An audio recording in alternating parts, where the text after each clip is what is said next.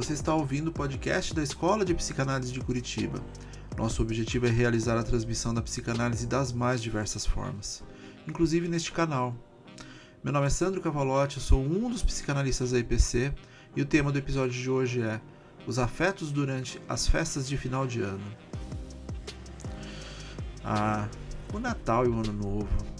As festas de final de ano são muito importantes para a nossa organização psíquica, porque há várias possíveis questões envolvidas, desde reencontros, situações de estresse, coisas que evitamos durante o ano todo, conflitos religiosos e político-partidários, excessos, faltas, alegrias e memórias afetivas intensas, além de um sentido de reorganização.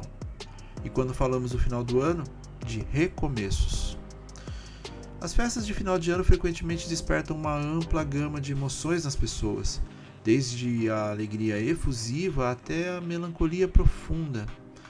A psicanálise freudiana oferece uma lente interessante para compreender os afetos que permeiam esse período festivo, explorando os complexos mecânicos psíquicos que moldam as reações individuais diante das celebrações.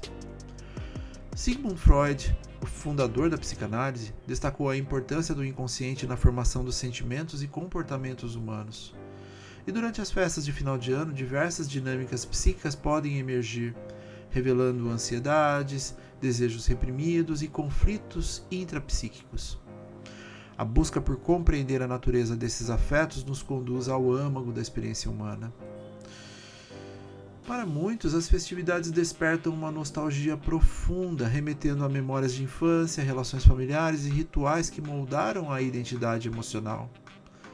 Através do estudo da psicanálise, essa nostalgia pode ser entendida como uma manifestação do complexo de Édipo, por exemplo, no qual os indivíduos buscam inconscientemente reconciliar relacionamentos familiares, especialmente com pais e figuras de autoridade. A troca de presentes durante as festas também pode ser interpretada à luz do conceito freudiano de, por exemplo, sublimação. Os presentes muitas vezes representam desejos e impulsos reprimidos, sendo uma maneira socialmente aceitável de expressar afetos e estabelecer conexões emocionais. A escolha cuidadosa dos presentes pode revelar muito sobre os desejos inconscientes e as relações interpessoais.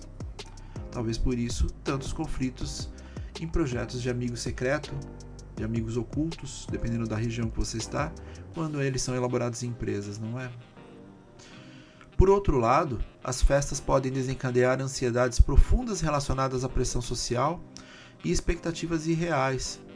O superego, um dos conceitos centrais da teoria freudiana, representa a internalização das normas sociais e morais. Durante as festividades, a necessidade de conformidade com expectativas sociais pode gerar conflitos internos, levando a sentimentos de inadequação e ansiedade.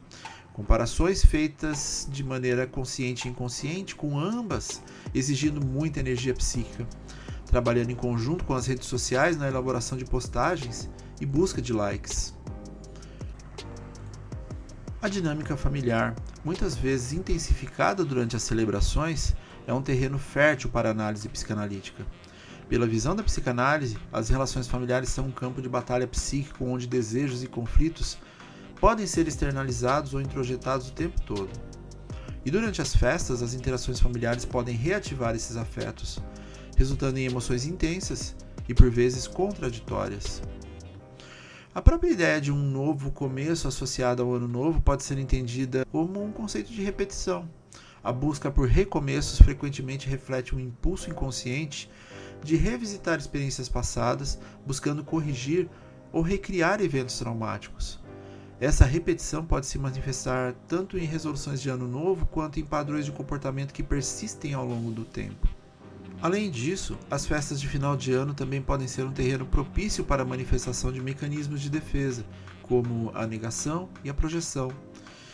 Indivíduos podem negar sentimentos de solidão, tristeza ou desapontamento, projetando uma fachada de alegria e otimismo.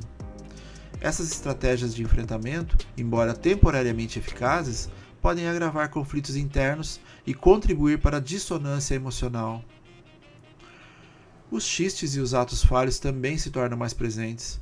Portanto, a relação com o inconsciente se torna mais intensa e pode liberar conteúdos reprimidos. O que nos leva ao sofrimento e às angústias trazidas pelas lembranças familiares ou de amigos, das reuniões afetivas e das dinâmicas relacionais. Para o psicanalista, é uma oportunidade de trazer questionamentos à tona com os possíveis rebaixamentos momentâneos das resistências. manejo clínico é fundamental para tais momentos.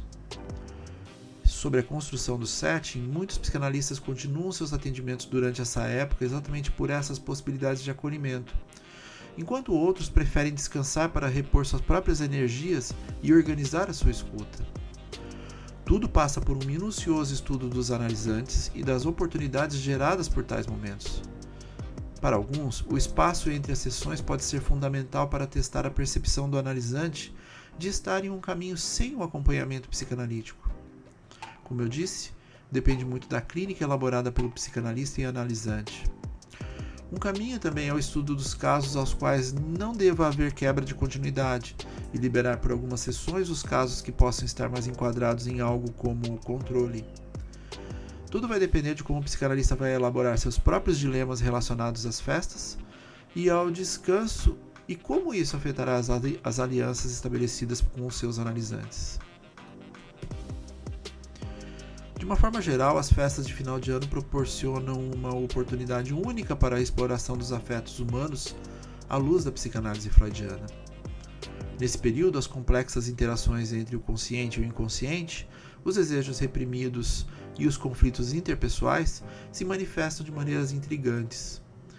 E ao compreender as dinâmicas psíquicas subjacentes, podemos desenvolver uma apreciação mais aprofundada das experiências emocionais durante as festividades contribuindo para uma compreensão mais rica e compassiva do ser humano.